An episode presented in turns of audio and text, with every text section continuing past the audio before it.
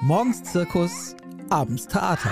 Der Familienpodcast vom Hamburger Abendblatt mit Insa Gall und Camilla John. Herzlich willkommen zu einer neuen Folge des Abendblatt-Podcasts Morgens Zirkus, abends Theater rund um Kinder und Eltern, Familie und Erziehung. Heute begrüße ich bei uns im Podcaststudio Marco Kral.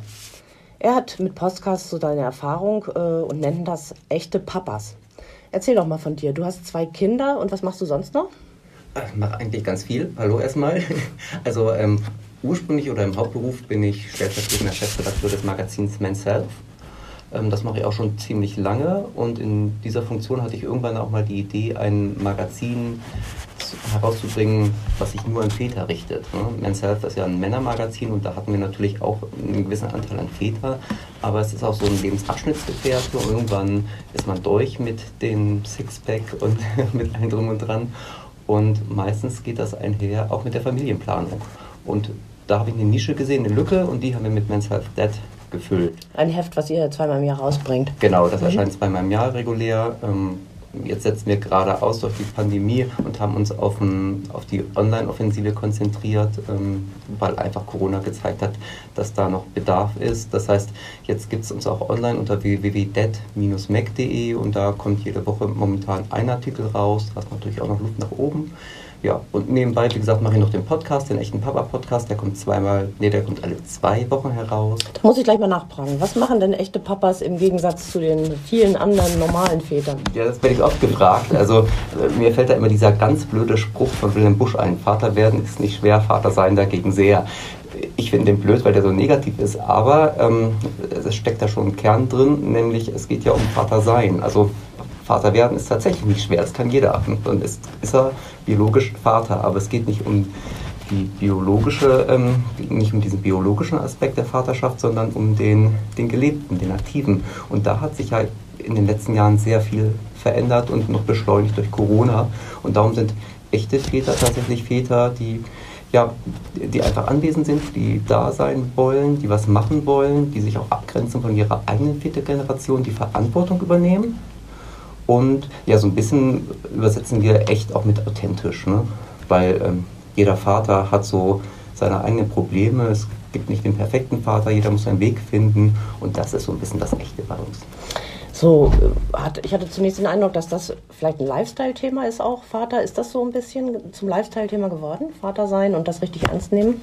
Ja, Lifestyle finde ich, mit dem Begriff habe ich tatsächlich immer so ein kleines Problem, weil das so lapidar oftmals daherkommt oder belächelt wird. Aber letztendlich, wenn man überlegt, was ist denn Lifestyle, ist es ja eigentlich etwas, was mein Leben bestimmt.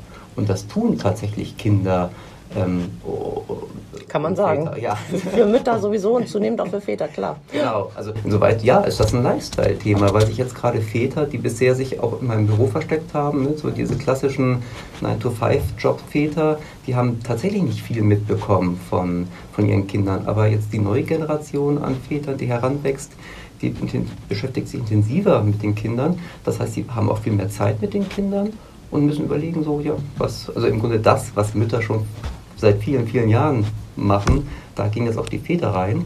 Und natürlich ist das ein Lifestyle-Thema.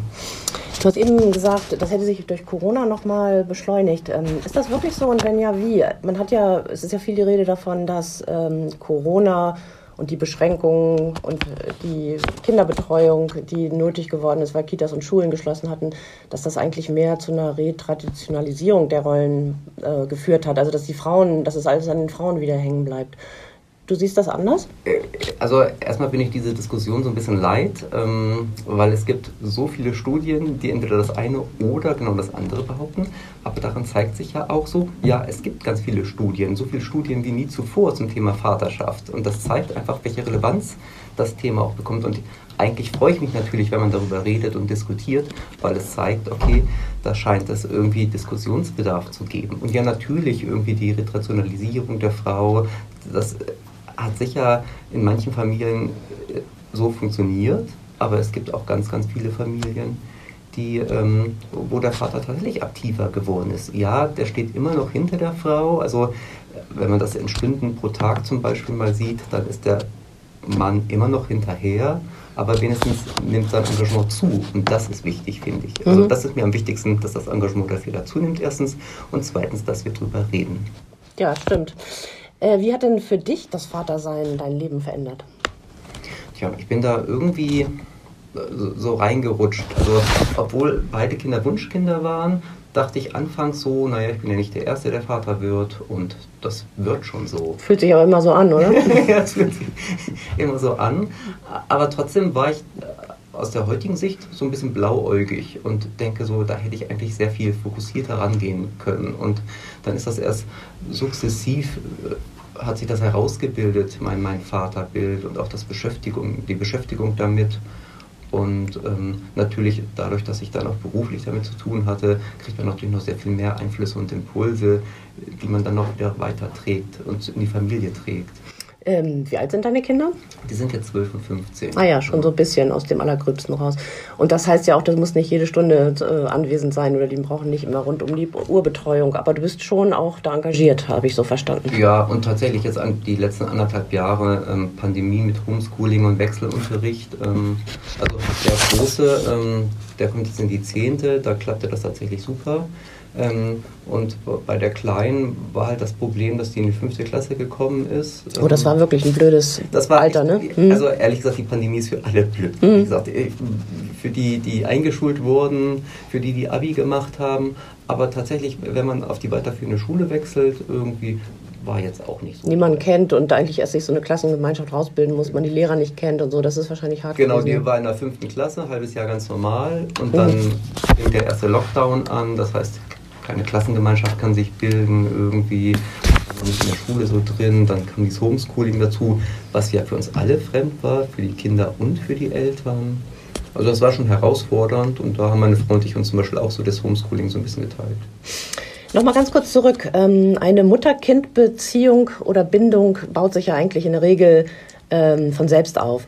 Wie baut man denn eine gute Vater-Kind-Beziehung Beziehung oder Bindung auf. Ja, darf ich mal gegenfragen, warum ist das so natürlich, dass ich eine Mutter-Kind-Bindung so ich weiß ganz nicht, natürlich aufbaue? Weil sie sozusagen Teil des eigenen Körpers äh, waren, die Kinder, weil man sie stillt, weil, genau, weil man sie stillt, ist ja sozusagen das schlagende Argument vielleicht. Ähm, und weil doch in den meisten Fällen so im ersten Jahr die, äh, ein großer Teil der Betreuung auch bei der Frau liegt, also was Stillen betrifft und so weiter.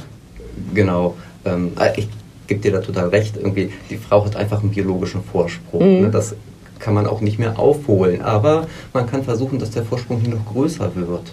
Und deshalb finde ich es tatsächlich sehr wichtig, dass man ähm, von Anfang an auch immer dabei ist, also sozusagen schon in der Schwangerschaft. Das ist ja sowieso ein großes Wunder und für den außenstehenden Vater ist es noch ein größeres Wunder. Das kann man gar nicht nachvollziehen, wenn man da vor diesem Bauch steht.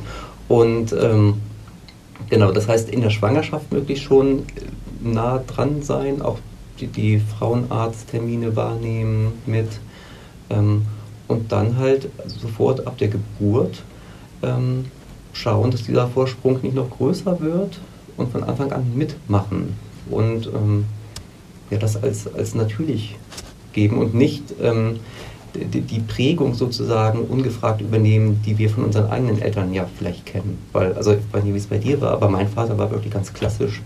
Der ähm, hat das schon alles meiner Mutter machen lassen.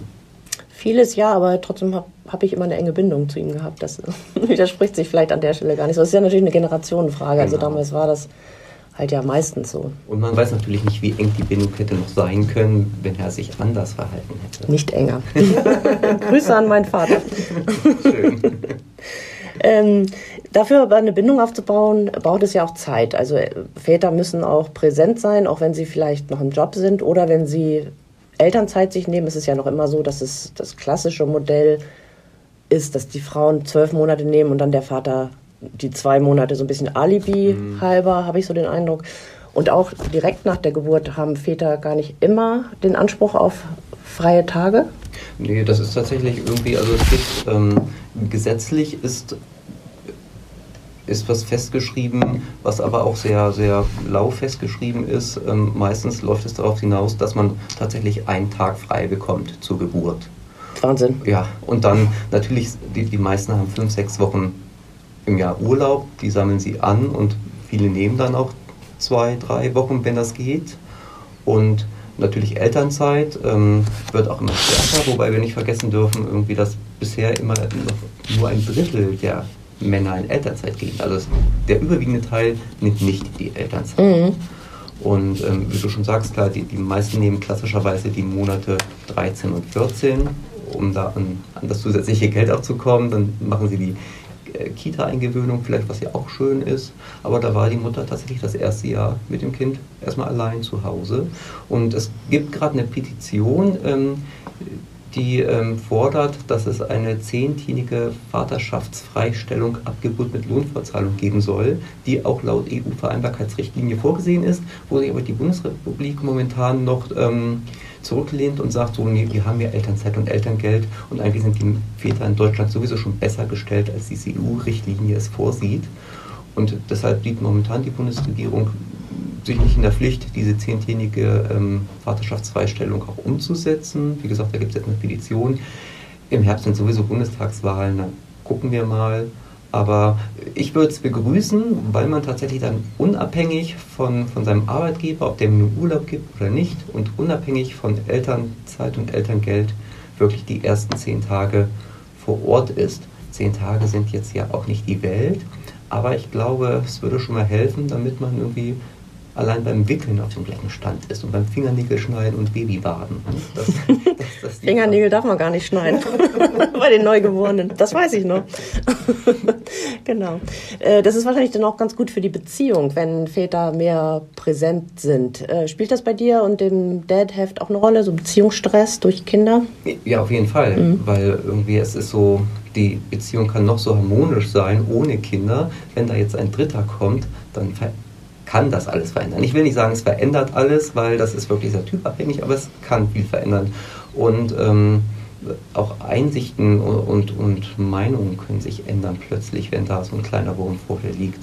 Und deshalb ist es wichtig, ähm, da immer viel zu kommunizieren und natürlich auch den anderen zu verstehen. Und das wird natürlich schwieriger, wenn ich eine ganz klassische Rollenverteilung habe. Also wenn die Frau nur bei dem Kind ist und der Mann nur dafür da ist, das Geld ranzuschaffen, dann sind die auf so zwei unterschiedlichen Wegen unterwegs, mhm. dass es natürlich schwierig wird, da Verständnis füreinander zu bringen. Deshalb finde ich es tatsächlich schön, irgendwie... Ähm, das stärker zu teilen und so eine gemeinsame genau. Erfahrungswelt zu haben. Mhm. Mhm, das stimmt ähm, das ist ja richtig, äh, Kinder verändern das Leben total und zeitgleich ähm, ändern sich ja auch so die Rollenmodelle für, für Männer. Also die erfinden sich ja so ein bisschen neu, die Väter. Ähm, was gibt denn da Orientierung oder woher bekommst du Orientierung? Mhm. Also genau das ähm, war meine Frage, als ich mein Self-Dad gegründet habe. Ich die Idee wuchs in mir, als ich ähm, ein halbes Jahr mit meiner Tochter in Elternzeit war. Das war 2008. Da gab es Elternzeit und Elterngeld gerade erst seit einem Jahr. Das wurde 2007 eingeführt. 2008 wurde ich zum zweiten Mal Vater, habe ein halbes Jahr Elternzeit genommen und war damit schon ein Exot. gerade auch mit sechs Monaten mhm. Elternzeit. Mhm. Und diese Frage habe ich mir genau gestellt: so, Wo sind meine Vorbilder? Ich war mhm. im PKIP-Kurs nur mit, mit Frauen. Ähm, und ähm, auf der Straße, das war noch ein ganz anderes Straßenbild als heutzutage. Heutzutage finde ich gerade so in urbanen Gebieten, in Großstädten wie Hamburg, sieht man schon viele Väter, die ihre Kinder im Wagen schieben oder auch mit so einer Babytrage. Mhm. Das war vor zwölf Jahren nicht ja. der Fall. Und ähm, ich habe kein Problem, irgendwie mit vielen Frauen in einem Pkw zu sitzen. Aber tatsächlich, ähm, wäre es auch schön gewesen, sich mal mit meinem Mann auszutauschen. Mhm. Und ähm, deshalb die Idee für dieses Heft, um da möglichst auch viele Role Models und Vorbilder zu haben und ähm, da auch eine Diskussion anzuregen. Wenn es um die Vereinbarkeit von Familie und Beruf geht, dann denkt man ja automatisch eigentlich oft an die Frauen oder meistens an die Frauen. Welche Probleme haben Väter denn damit? Die haben im Grunde genau die gleichen Probleme, gerade jetzt, wenn sie dieses neue Rollenverständnis an den Tag legen. Und ich finde, ähm, Vereinbarkeit, also wenn wir jetzt von intakten ähm, Familien sprechen, wo Vater und Mutter noch zusammen sind, ähm, dieses Vereinbarkeitsthema geht ja nur mit Vätern. Also da kann ja eine Frau noch so viel rudern und versuchen, die Vereinbarkeitsfrage zu klären. Wenn ihr Mann sich zurücklehnt und sagt, ohne mich läuft doch alles super, dann scheitert die. Also es muss uns gelingen, bei dieser Diskussion Väter und Mütter zusammen ins Boot zu holen. Dann kann es nur irgendwie gelingen und dann kann es auch entspannt für alle werden. Auch wenn das vielleicht für die Väter bedeutet, dass es ein bisschen anstrengender ist, aber der Lohn, nämlich eine gute Beziehung zu seinen Kindern, ähm, auch wenn du sagst, auch du hattest mit deinem Vater eine gute Beziehung, aber ich glaube, da, da geht vielleicht sogar noch mehr. Und ähm, dafür lohnt es sich, glaube ich. Genau, aber wie war denn das bei dir oder wie das ist allgemein? Äh, täuscht der Eindruck oder haben Männer oder Väter, die Elternzeit nehmen wollen oder die äh, in der Firma, in der Behörde oder wo auch immer sie arbeiten, sagen, nee, ich muss jetzt gehen, ich muss mich um meine Kinder kümmern oder ich will Elternzeit beantragen, haben die größere äh, Vorbehalte, mit denen sie zu kämpfen haben als Frauen oder wie ist das? Teils, teils, glaube ich. Also tatsächlich bei Frauen ist es total normal. Ich meine, die haben ja auch den, den Mutterschutz, die sind irgendwie vor der Geburt gehen sie, nach der Geburt haben sie den Mutterschutz. Ähm, Teilzeit ist. Ähm, das wird zwar von vielen Frauen verflucht, aber es ist bei Frauen halt, wenn man Teilzeit arbeiten will, kein Problem. Bei Männern, also ich glaube, die Teilzeitquote bei Männern liegt irgendwie bei 3% oder so. Mhm. Und dann hängt es aber natürlich auch sehr stark von der Branche ab. Also ich zum Beispiel damals, obwohl ich irgendwie einer der, also der so ein Elternzeitpionier war, sage ich mal, weil wirklich irgendwie das Modell es erst seit einem Jahr gab, hatte da überhaupt kein Problem bei meinem Chef. Ähm, aber gut, Medien sind jetzt vielleicht auch generell lockerer, wenn man da bei konservativen ähm, Arbeitnehmern ist, die auch nicht so familienfreundlich sind, da ist das schon schwieriger. Und da tatsächlich irgendwie gibt es da Diskriminierungen. Ich meine, es gibt jetzt gerade eine Petition von Pro-Parents, das ist eine Initiative, die ähm, das allgemeine Gleichbehandlungsgesetz erweitern will, um das ähm, Diskriminierungsmerkmal Elternschaft, weil es genau darum geht, ähm, dass wir irgendwie ähm, diskriminiert, also nicht wir, aber dass man diskriminiert werden könnte, ähm, aufgrund des Wunsches in Elternzeit zu gehen und dann einfach zurückgestuft, die Karriereleiter nicht weiter fortführen zu können, ähm, irgendwie den Keller zur Ablage verdammt ist oder so. Das darf nicht sein. Und ähm, klar muss man irgendwie als Vater auch mutig sein, finde ich, ähm, und davor preschen und seine Wünsche auch äußern. Aber es gibt halt immer mal wieder Typen, die, die dann eher zurückhaltend sind und die von sowas dann irgendwie dann aufgehalten werden. Mhm. Als Frauen, äh, Mütter anfingen in Teilzeit zu arbeiten, vor x Jahren war das, glaube ich, auch so, dass da äh, viel Diskriminierung war und dass es heute viel normaler geworden ist. Ich hoffe, dass das jetzt bei Männern ähm, auch so die Entwicklung nehmen wird. Auf jeden Fall lohnt es sich, äh, dafür zu kämpfen, denke ich. Ja, genau, aber wobei jetzt bei Frauen das ja auch nicht alles eitel Sonnenschein ist. Also genau. auch die hm. haben ja mit Diskriminierung zu kämpfen und auch die, wenn die in Teilzeit Karriere machen wollen und vor drankommen, ist es auch sehr schwierig. Das stimmt, also, genau. Wir dürfen das jetzt nicht als Blaupause benutzen, um Gottes Willen, und sagen, hey, Männer macht es so wie die Frauen oder Väter macht es so wie die Mütter. Aber die Möglichkeit muss einfach existieren, ähm, in Teilzeit gehen zu können, ohne da ähm, Nachteile erfahren zu müssen. Befasst du dich eigentlich da auch in dem Heft mit alleinerziehenden Vätern? Kommt das eigentlich häufig vor? Wahrscheinlich ist die alleinerziehende Mutter noch immer äh, der häufigere Fall, also dass die Kinder bei der, äh, bei der Mutter leben, aber so meiner Wahrnehmung nach gibt es immer mehr Wechselmodelle, die so die Anteile eher mhm. gleich. Genau, also ich glaube, 10% aller Alleinerziehenden sind Väter. Das heißt tatsächlich nicht so viel. Ich glaube aber auch, dass das mehr wird, wobei ich alleinerziehend echt schwierig finde. Ich suche immer nach einer Definition, was ist alleinerziehend, was ist getrennt erziehend. Und ähm, aber die ähm, alleinerziehenden Väter und Trennungsväter sind sehr laut. Ähm, ich finde das ein wichtiges Thema. Ähm, ich habe da tatsächlich noch nicht so den richtigen Zugang für mich gefunden, weil es auch sehr politisch ist gleich und, ähm, und natürlich die Leute auch immer persönlich betroffen sind und dann die Tonlage oftmals immer so ein bisschen ein Tuck daneben liegen kann. Wie stehst du eigentlich zu der Debatte über die Gender-Sternchen? Das kocht ja hoch. Väter und Väterinnen? Ja, genau. also ich, ich finde das eigentlich gut, weil äh, wir sprachen vorhin ja auch schon darüber, dass viel über Väter- und Mütterrollen diskutiert wird. Also man muss tatsächlich diskutieren, sonst wird vielen Leuten irgendwie gar nicht die Problematik bewusst. Also von mir aus können wir uns ja die Köpfe heiß reden. Als Journalist, als Printjournalist muss ich sagen, irgendwie wo der Platz echt sehr rar ist. Ähm, könnte ich darauf verzichten. Aber ähm, nee, eigentlich finde ich es wichtig und man müsste nur schauen, dass man es irgendwie vereinheitlicht. Ne? Also, weil momentan gibt es Sternchen und Doppelpunkt und Pipapo Und das sollte man vereinheitlichen, dann macht es vielleicht die Texte tatsächlich auch nicht mehr so unleserlich. Also manchmal denkt man ja so, boah, was für unleserliche, schreckliche Texte. Und als Journalisten das wollen wir genau. eigentlich, dass unsere mhm. Texte gelesen werden und mhm. nicht zur Seite gelegt, weil tausend Zeichen da drin mhm. sind. Eigentlich sind immer noch Hamburgerinnen und Hamburger irgendwie ein bisschen leseverträglicher, oder? Wenn man das so. Also wenn ich den Platz habe, mache ich das tatsächlich so. Mhm.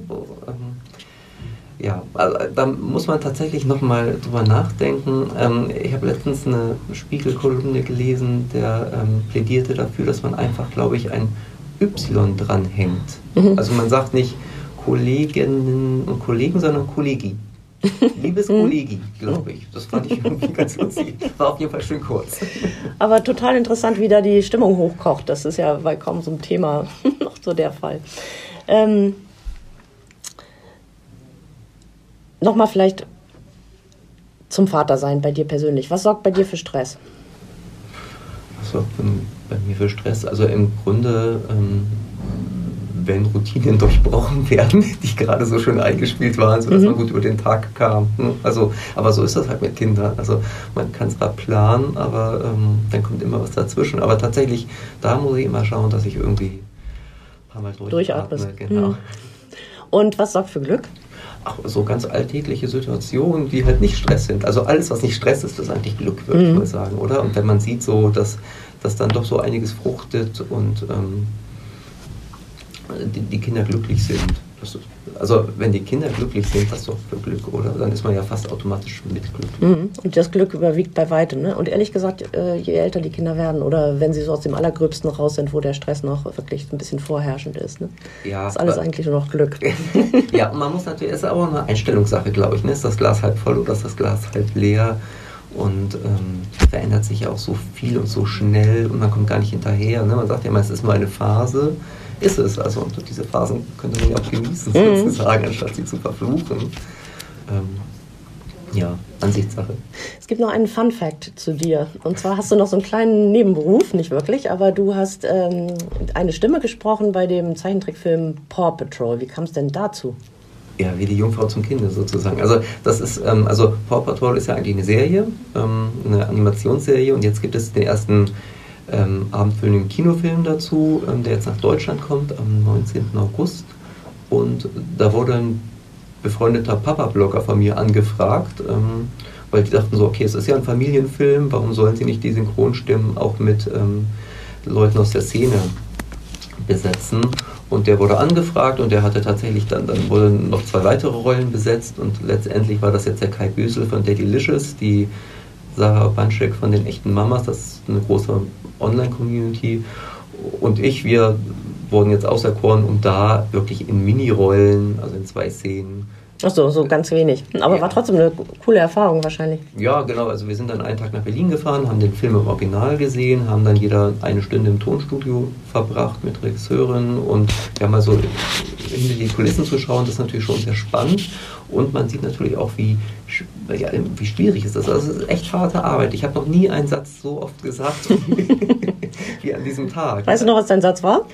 Ähm, äh, er sperrt die Hunde ein und bringt sie hierher oder so. Also es waren tatsächlich irgendwie zehn Sätze mhm. vielleicht. Ne? Und bisher war mein häufigster im Leben gesagter Satz immer, putze die Zähne oder, oder räum die Geschirrspüler, also bring die Teller bitte gleich in die Geschirrspülmaschine. Mhm. Und das wurde jetzt aber vom Thron geschmissen durch diese Paw Patrol Sätze. Gut, vielen, vielen Dank. Das war sehr interessant. Marco Kral, ich bedanke mich ganz herzlich. Ja, vielen Dank, dass ich da sein durfte. Dankeschön. Weitere Podcasts vom Hamburger Abendblatt finden Sie unter abendblatt.de slash podcast.